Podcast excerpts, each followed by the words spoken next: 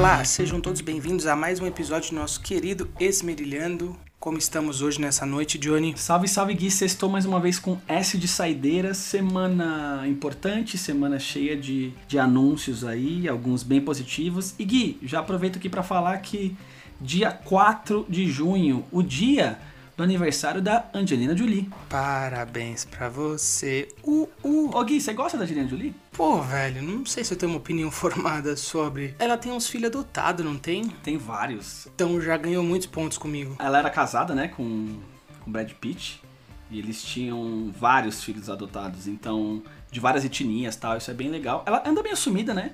Mas a Marvel foi lá e puxou ela pro Eternos, né? O novo filme que vai rolar aí. É, é verdade, ela vai fazer Eternos, pode crer. Eu lembrava que eu tinha visto ela recentemente em alguma coisa. Cara, era até um papo que eu tava trocando ideia com meu irmão outro dia, no começo da Marvel. Você lembra disso, Gui? Lá em 2008, Nome de Ferro 1, eram uns filmes meio assim, não mais ou menos, mas eram diretores não tão conceituados fazendo, uns atores também não tanto assim, na relevância no mercado lá no começo. E hoje em dia, velho, hoje tem a Angelina Jolie, a Chloe Zhao, né, que fez o Nomadland, ganhou como melhor diretora no Oscar, também vai dirigir os Eternos. Então hoje a Marvel tá, tá foda, né? Ela não só tem todo o planejamento, mas ela consegue hoje trazer pessoas de um nível muito acima, assim, muito louco. É, vou te falar que assim, eu nem manjo muito dessa época, porque, pô, eu assisti pouco filme de herói. Eu não assisti nenhum Homem de Ferro. Nenhum, nem o dois, nem o três. Só me daqui, meu! Me daqui, mano! Como assim? Você nunca assistiu Homem de Ferro? Não, nunca assisti Mano, Homem de Ferro. como assim? É sério, nunca assisti. Eu assisti, tipo, só Vingadores, eu nunca assisti Homem de Ferro, só, o filme só dele. Do Capitão América eu assisti, agora do, do Homem de Ferro não. Eu acho ele bobo. Cara, o Homem de Ferro 1 é muito legal. Eu acho ele muito, muito bom. O 1, o 2, eu só gosto dele porque toca Daft Punk numa parte lá.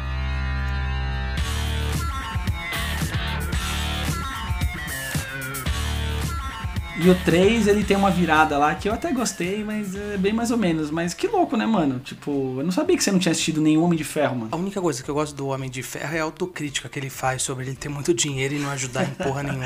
Sim, no primeiro filme, inclusive, ele ganhou dinheiro vendendo arma e tal, então eles também brincam com isso. Mas tá aí, galera, vamos subir uma hashtag aí, Gui assista Homem de Ferro. Não, nem sobe que não vai dar resultado. Mas é isso então, Gui, bora pro papo? Bora.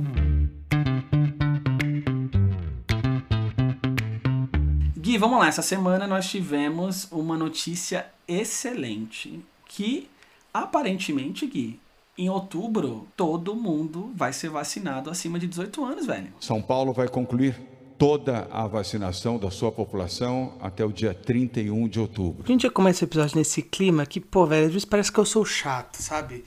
Mas assim, isso foi história do Dória e o cara do Butantan já falou que isso não vai acontecer. Tipo, eu só tô falando isso porque assim, pô, é óbvio que eu queria ser vacinado até outubro, mas eu acho que as pessoas estão muito ansiosas para ser vacinadas.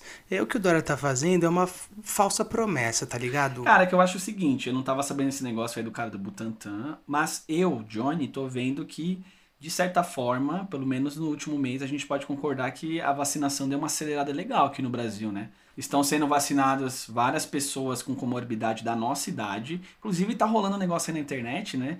Que, cara, mano, às vezes eu fico besta com as coisas que o ser humano faz, né? Tá rolando um negócio aí que ficam pessoas perguntando pro amigo que comorbidade ele tem, porque ele foi vacinado. Velho, você já pensou se seu amigo ou sua amiga não falou sobre a comorbidade que ele ou ela tem, ele ou ela não quer falar? Caralho, mano, que gente sem noção, velho. Sommeliers de comorbidade. É nova modalidade inaugurada no Brasil. Tem uma modalidade forte que é sommelier de vacina aqui no Brasil, velho. Se seu amigo foi vacinado e você não, se essa pessoa passou na frente de um idoso ou, ou não, existem motivos pra isso. Não, não seja o chato que vai ficar comentando e vai ficar sendo comentarista de, de vacinação, pelo amor de Deus. Voltando ao Plano São Paulo, eu achei muito legal o anúncio de que até 31 de outubro todos nós vamos estar vacinados, mas como eu disse, o Dimas Covas, que é o, que é o responsável, né, o diretor do Instituto Butantan, que é o responsável por aplicar a maioria das vacinas aqui em São Paulo e no Brasil, já disse que isso que o Dória falou foi muito, muito, muito, ele deu até ênfase várias vezes no muito otimista e que ele não acredita que as pessoas vão estar vacinadas, pelo menos os acima de 18, até o final desse ano, começo do ano que vem. E eu só tô trazendo essa informação meio bad ou meio chata, tem um monte de gente ansiosa pra caramba com a vacinação e, pô, eu não queria que as pessoas ficassem criando falsa esperança, sabe? De chegar em outubro e depois se decepcionar, por que não? E tem que entender que, assim, velho, o Dória tá aproveitando a popularidade dele para ficar surfando na onda, né? Cara, o problema é que, pelo menos na minha bolha do Instagram, a galera criou expectativa, sim, criou muito. Pessoas muito amigas minhas e outras nem tanto repostaram isso lá no Instagram sobre essa tabelinha aí. Essa tabela, inclusive, Gui, eu vou falar aqui rapidamente. Seremos otimistas aqui, supondo que vai dar certo, vai funcionar da seguinte forma: de 1 a 20 de julho, as pessoas com 55 a 59 anos vão poder se vacinar. Dia 21 a 31 de julho, profissionais da educação de 18 a 44 anos vão poder se vacinar também. Do dia 2 a 16 de agosto, dos 50 a 54 anos, 17 a 31 de agosto, 45 a 49. Aí a gente entra no mês de setembro, que do dia 1 ao 10, as pessoas de 40 a 44 anos, do dia 11 a 20 de setembro, 35 a 39 anos, e 21 a 30 de setembro, pessoas com 30 a 34 anos vão poder se vacinar. Do dia 1 ao 10 de outubro, são pessoas de 25 a 29 anos. Do dia 11 a 31 de outubro,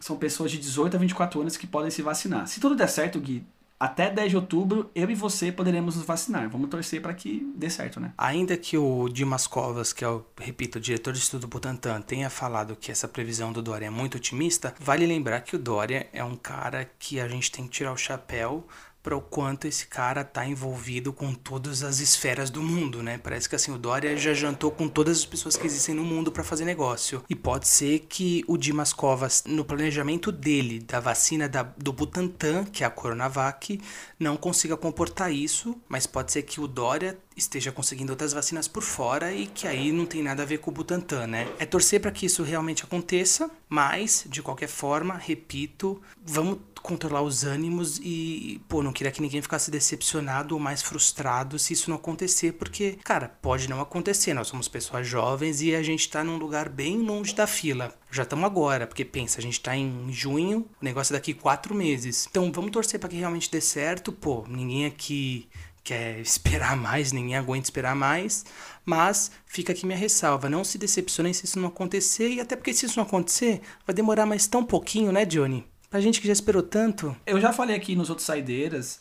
Minha preocupação são meus pais. Meu pai, inclusive, semana que vem, já vai ter a segunda dose, será imunizado. E minha mãe só em agosto. Minha preocupação primordial, Gui, são eles. Sendo uma notícia verdadeira ou mais ou menos verdadeira, foi um sopro de alegria que teve nessa semana. Tava precisando, né?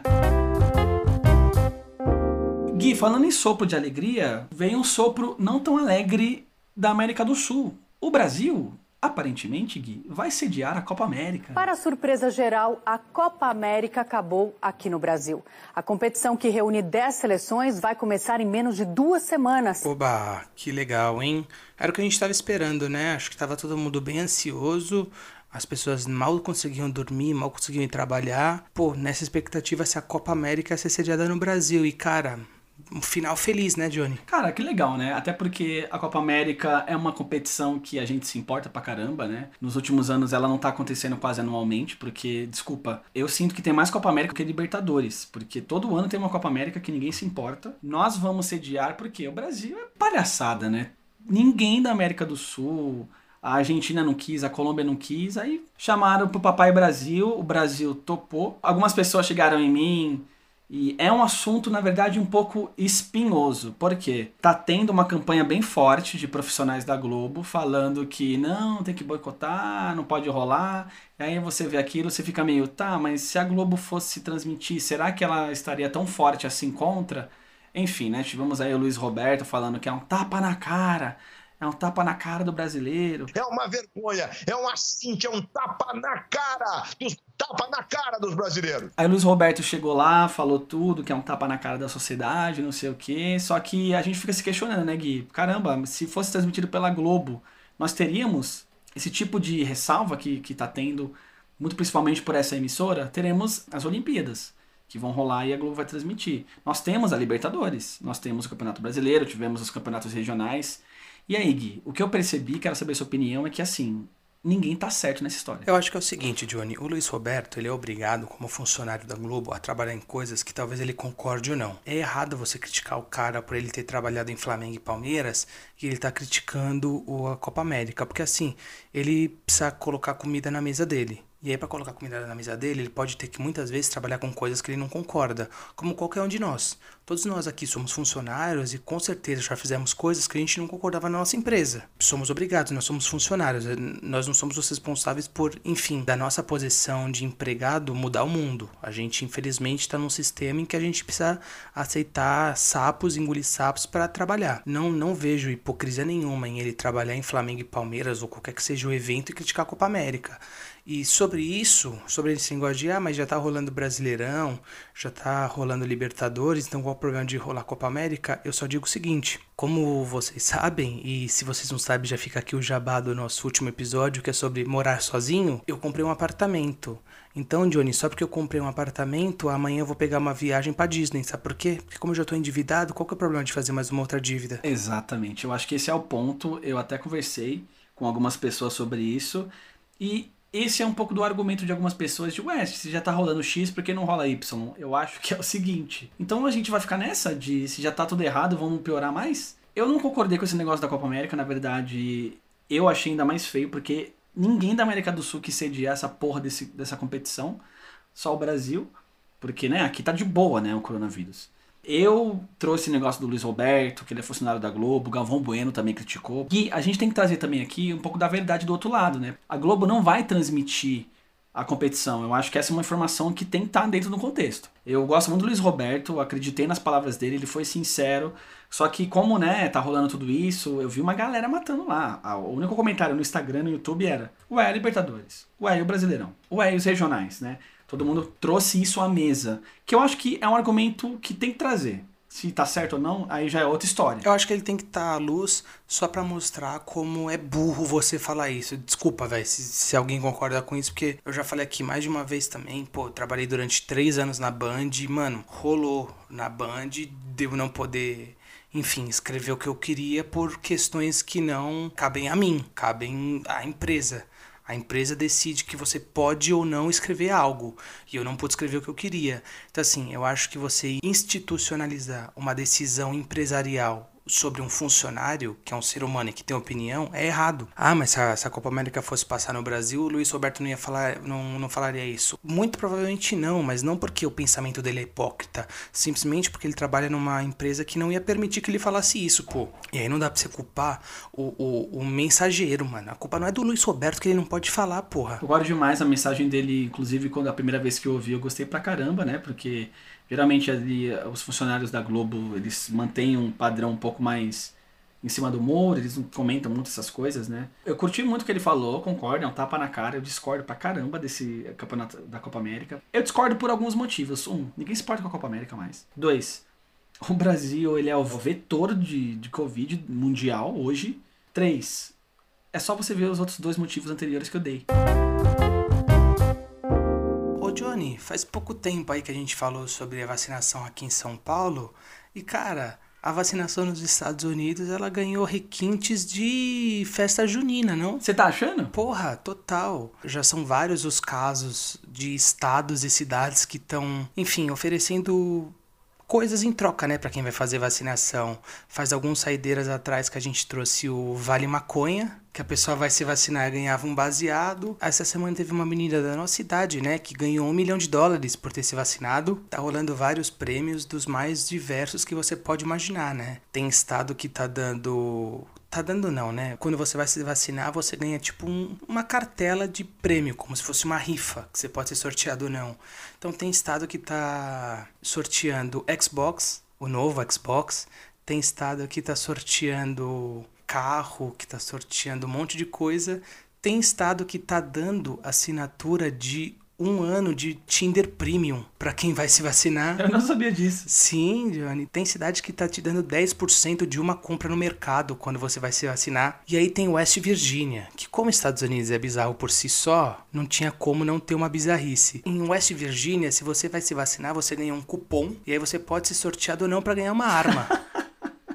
o Bolsonaro retweetou esse tweet. Arma é um direito de vocês! Cada estado, como lá as coisas são separadas, né? Cada estado, cada cidade está fazendo a sua campanha para vacinação e quase todos estão dando alguma coisa em troca, né? Eu acho isso muito engraçado, porque, pô, velho, se tem uma coisa que os Estados Unidos sabe fazer bem é o capitalismo, né? As pessoas já deveriam se vacinar naturalmente, mas já como tá difícil nos tempos de hoje sombrios e as pessoas precisam de um incentivo, nada melhor do que dar alguma coisa legal, né, pô, para as pessoas que, que vão lá se vacinar. Eu acho que isso é super válido. A gente gente queria que não fosse assim, né? Que as pessoas fossem se vacinar só por conta da ciência, mas já que na briga de ciência e mentira, a mentira sempre vence porque ela é mais fácil, né? De ser imposta como verdade, nada como você bonificar alguém por estar indo se vacinar. Eu achei curioso, assim, eles estão dando das coisas mais legais de se ganhar. Banais. Até as coisas mais banais. E tem um estado que está dando uma arma. Você toma uma vacina para não morrer e em troca você ganha um equipamento que pode tirar a vida de alguém. O que, que será que o Moacir ganhou quando ele foi vacinado, né? Podemos perguntar para ele. O Moacir foi um convidado quando a gente trocou uma ideia sobre como é viver fora do Brasil. Ele tá morando aí no mundão. E ele já foi vacinado. Ele e a família dele, pelo que eu entendi. Moacir, abraço, beijo e acabando esse episódio vou te mandar mensagem. Quero saber qual foi seu brinde. Semana que vem a gente traz qual que foi que ele ganhou.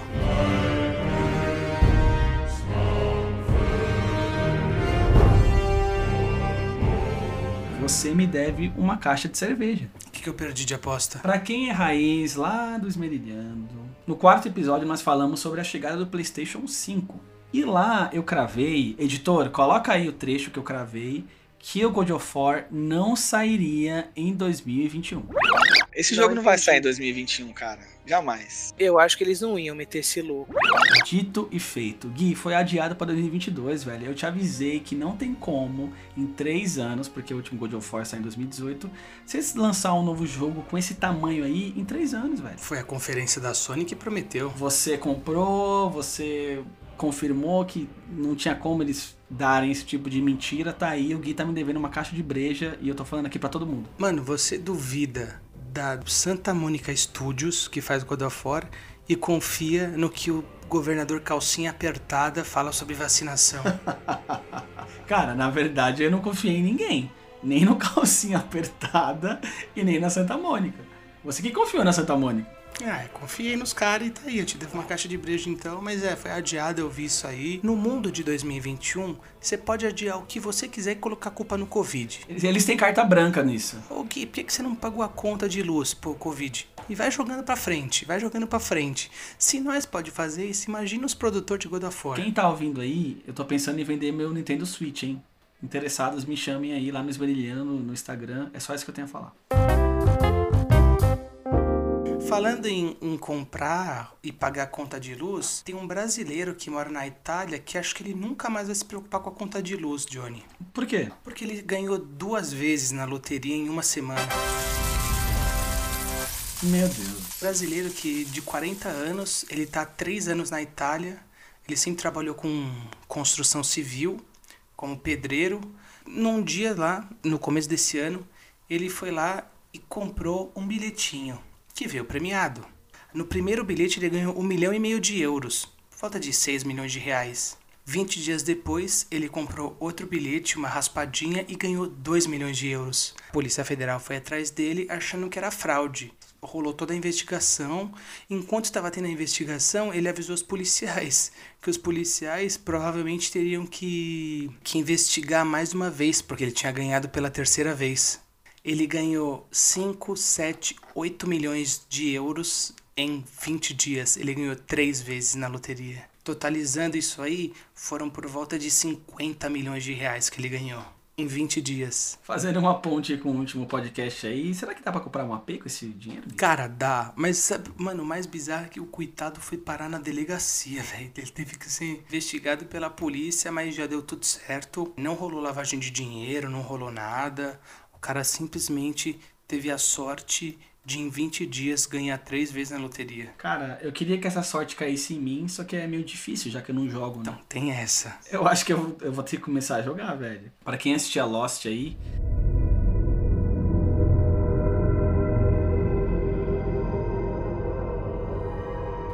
lembra que tinha os números clássicos, né? 4, 8, 15, 16, 23, 42. Que era a sua senha do Wi-Fi. Cara, era a minha senha do Wi-Fi durante muito tempo. Era a minha senha de alguns e-mails meus. Eu mudei, então não achem que vocês vão entrar no meu e-mail, já mudei a senha, mas durante muito tempo foi a senha de fato de várias coisas minhas. Ô Gui, você curte NBA? Curto, opa. Você gosta de Budweiser? É, tô tomando uma agora enquanto a gente grava. Você gosta do Gaules? Assisto de vez em quando. O Gaules e a Budweiser fizeram aí uma parceria junto com a NBA e, mano, a gente vai conseguir assistir os jogos da NBA lá na Twitch, que pra quem não tá ligado, é um sistema tipo YouTube, só que mais voltado a games, de graça lá no canal do Gaules. Eu achei isso foda, hein? Cara, eu também achei, igual falamos semana passada aqui no caso da Champions e da HBO, quanto mais democrático for o acesso a esses esportes, mano, melhor é. Rolou isso aí, mas na verdade o que eu fiquei muito impressionado foi o tamanho do Gaules, né? O Gaules, para quem não, não conhece muito, ele é um streamer, ou seja, ele faz aquelas lives jogando videogame, comentando em cima, só que assim, ele é um cara muito firmeza, ele, na minha opinião, merece todo o sucesso que ele tem. Ele tá tão grande hoje na mídia, no meio que ele se profissionalizou ali, que a NBA foi atrás do cara, a Budweiser patrocinou, ele vai poder transmitir os jogos da NBA pela Twitch de graça. Não é a primeira vez que ele brinca com esporte, ele já comentou jogos lá. Ele também já transmitiu Fórmula 1, então não é uma coisa inédita, mas assim, velho, a NBA Não foi Fórmula 1 que ele transmitiu, desculpa, só, só te interrompendo, foi Fórmula. Foi Fórmula 2 ou Fórmula 3. Ele transmitiu já corrida, ele transmite sempre campeonatos de CS, Counter-Strike, mas acho que dos esportes tradicionais é a primeira vez que transmite uma competição tão grande, né? Acho que é a primeira vez que a Twitch transmite alguma coisa tão grande, porque a Twitch já costuma, já tem canais na Twitch transmitem alguns jogos de futebol, mas são campeonatos menores. Acho que campeonato grande igual a NBA é a primeira vez que tem um algo desse tamanho sendo transmitido. E é meio que uma tendência da NBA, né? Eu falo porque eu trabalho em site de aposta e assim, o meu site de aposta já transmite NBA faz um tempo. como a gente comentou no, no saideiro anterior, quanto maior acesso e opções, até de graça, que a gente tem, melhor ainda, né? Agora você vai ter mais uma opção de você assistir a NBA. Inclusive, quarta-feira, eu tava vendo com meu irmão a NBA no YouTube, que também tá de graça, viu? Você pode acompanhar de graça no YouTube. Não vou considerar isso uma revolução gigantesca, porque a NBA já tá com sinal liberado de graça. A Champions já tem isso no Facebook, mas de qualquer forma não deixa de ser um negócio muito louco. Uma plataforma que está consolidada para transmitir videogame, pessoas conversando, agora passando simplesmente um dos campeonatos mais valiosos do mundo. Eu achei isso muito legal, Gui, e por mais atitudes como essa, né? Quanto maior o alcance desse tipo de jogo rolar pra gente assistir, melhor.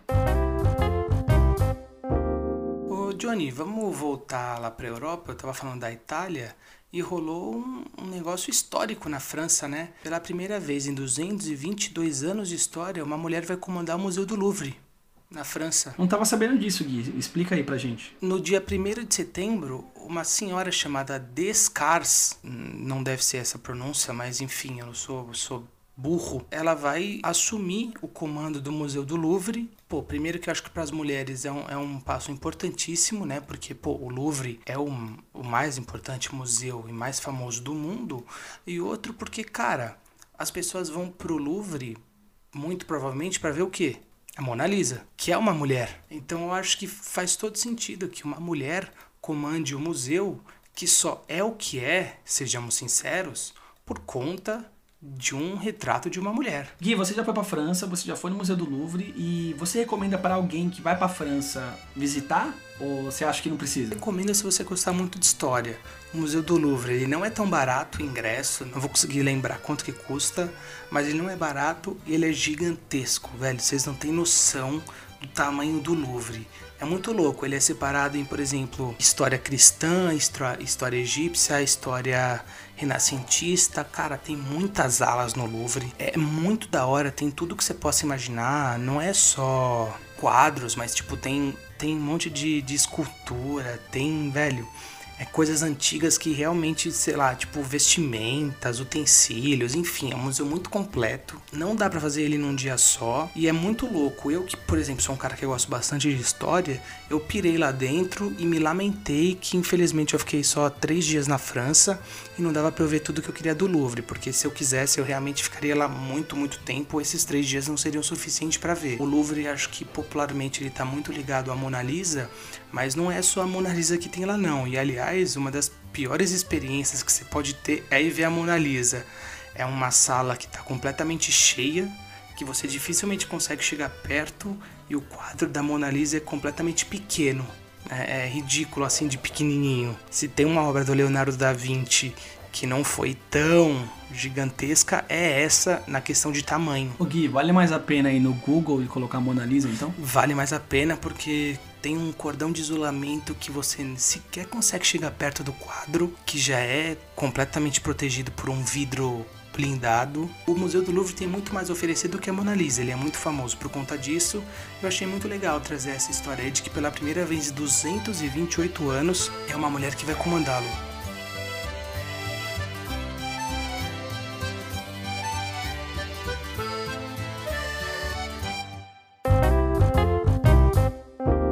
Chelsea foi campeão essa semana, né, da Champions League. Mason Mount partiu por dentro, Kai Havertz, saiu Ederson, Kai Havertz pintou o primeiro, gol! Verdade, o Chelsea foi campeão. Eu tinha comentado aí pelo gosto musical do Guardiola, que inclusive o Gui comentou uma coisa engraçada nos grupos que quem tá em Manchester ouve Oasis, deve ser verdade. Mas o Chelsea foi campeão por 1 a 0 aí em cima do Manchester City e o Kanté, o, o pastor entre nós, ele foi campeão e eu fiquei muito feliz por ele. Foi da hora, eu, eu realmente estava torcendo pro Chelsea por conta disso. Eu vi esses dias. O Chelsea jogou muito bem, né, Johnny? Cara, eu vou te falar, jogou como campeão, né? O Chelsea ficou atrás do placar durante toda a campanha da Champions League durante cinco minutos. Caramba. Quatro minutos contra o Krasnodar da Rússia e um minuto contra o Porto. O Chelsea nunca ficou atrás do placar em vantagem mais do que 5 minutos. O sistema defensivo do Chelsea tomou pouquíssimos gols nessa edição da Champions League. Para terminar aqui, antes da gente ir para nossas considerações finais, essa semana um pessoal pediu assim para eu comentar sobre o que aconteceu na CPI essa semana, especificamente sobre quando foi a doutora Nise. Eu não sei se você chegou a acompanhar. Não sei se você sabe quem que é, uma senhora uma asiática de 60 e poucos anos, a médica. Sim, inclusive, mano, eu vi uns memes incríveis dela do, na capa do Tony Hawk. eu, eu queria falar aqui porque muita gente, inclusive a Juliana Paz, atriz da Globo, falou sobre machismo, né? Que as pessoas foram, os senadores foram machistas com ela.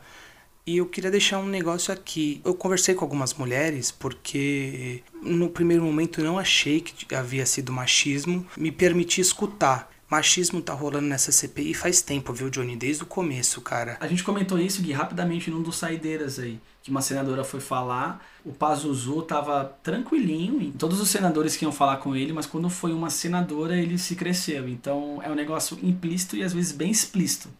Com certeza, já rolou de senador dar em cima da Leila, a senadora Leila, já rolou de depoente dar em cima da Leila, rolou machismo essa semana, com os caras elogiando a Luana Araújo, que foi lá depor. Eu olho aqui, por exemplo, eu não estou vendo nenhuma senadora.